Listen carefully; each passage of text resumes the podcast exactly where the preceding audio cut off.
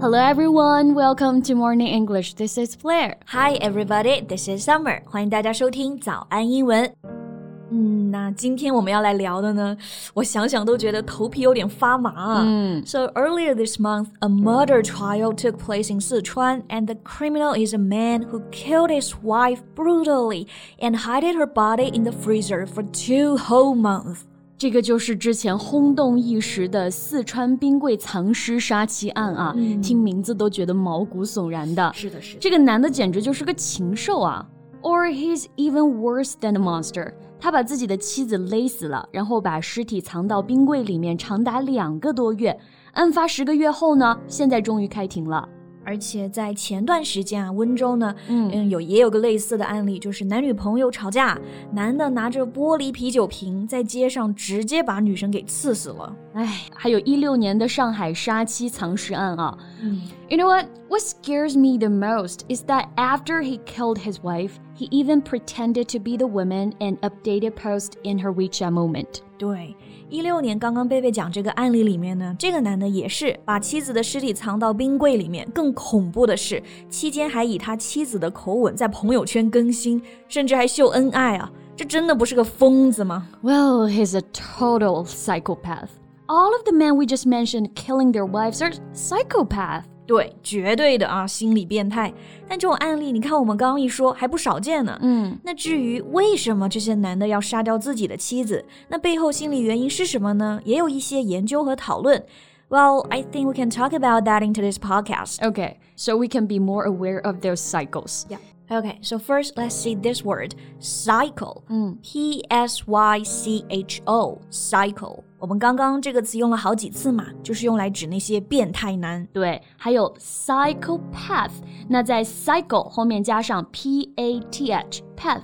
不过其实这两个词啊，原本的意思是说一个人精神上真的是有疾病，也就是我们说的精神病患者，a person who's mentally ill and behaves in a very strange and violent way。对，但是像这种杀妻男，我觉得他们精神应该也不是完全正常，对吧？嗯，所以用这两个词呢也没问题啊，表示他们是疯子，是神经病。那么这个 psycho 和 psychopath，它们区别呢就在于前面这个 psycho 更加的口语化，是非正式的一个词。 Right. For example, he's such a psycho. 他真的是个疯子。 I can't believe this psychopath killed his wife，不敢相信这个神经病真的杀了他的老婆。那如果是这种神经病杀手啊，还可以在后面呢加上 killer 或者 murderer。For example, he's a psycho killer or he's a psychopathic murderer. 嗯哼，那除了是精神变态，我觉得他们也是社会变态，对吧？嗯行为呢完全的反社会。 So, is there a word we can use? Yeah, we can say sociopath. Society, social、这几个词我们熟嘛，表示社会、社交的。那么社会上是反人格的，用了这个 social 这个前缀，然后呢后面加上那个 psychopath 后面那个 path，所以组合成 sociopath。Meaning someone who also has a mental illness and behaves in a dangerous or aggressive way towards others. The person who commits such murder must be a sociopath. 而且我也是才知道啊，在英语当中呢，其实还有一个专门的词来表示杀妻罪或者杀妻者 What is the word? ，uxoricide。 Uxoricide. First time hearing about it. 呀这个词呢是由两个部分组成的，前面是 u x o r uxor，在拉丁语里面的意思是指 wife 妻子，那后半部分呢是 c i d e，meaning to cut or kill 就表示杀害，所以呢杀妻就是 uxoricide。啊、g o t it，这个后缀还是比较熟悉的，对吧？嗯，比如我们平常常说的自杀就是 suicide，后面也是这个 c i d e suicide。对，比如说蓄意杀人啊，除了用 murder，其实也可以用 homicide，the crime of killing somebody。呀，那如果是杀夫 呢，是不是也有专门的词？有一个啊，叫做 mariticide。It means the act of killing one's husband。不过这两个词主要是在法律层面上的一些专业词汇，我们平常口语当中用的还是比较少的。嗯，主要我们熟悉一下这个后缀，然后呢，认得这几个词就 OK 了。OK，那我们刚刚说这种杀妻变态啊，到底是怎么想的？怎么会做出这么变态的事情呢？我们就一起来看看研究是怎么说的。What is the mechanism underlying the occurrence of uxoricide？ Well, it has been suggested that men who kill their partners experience both an unconscious dependence on their wife and a resentment of her.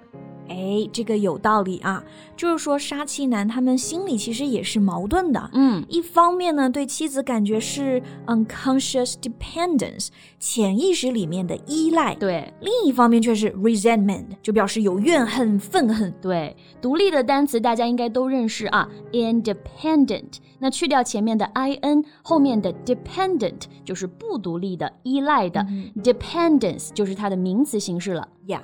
So for those wife killers, they're actually dependent on their wives, either emotionally or financially. 对，是的啊。比如说四川，我们刚刚提到的那个案件里啊，他的妻子是做直播的，收入呢也比男方高很多。经济上来说，男方就很依赖女方，心里所以就不平衡了，对妻子有愤恨。 Yeah. 那这个愤恨，我们用到的就是 resentment。It's a feeling of anger or unhappiness about something that you think is unfair. Yeah. And the verb is resent, to feel bitter or angry about something.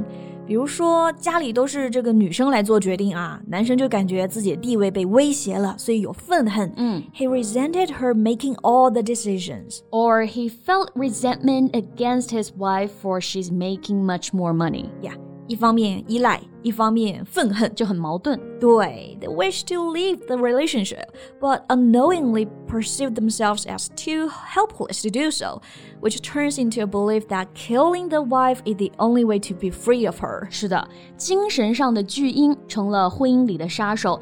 And you know, in slightly more than two thirds of U.S. spouse homicides, a verbal disagreement escalated to homicide.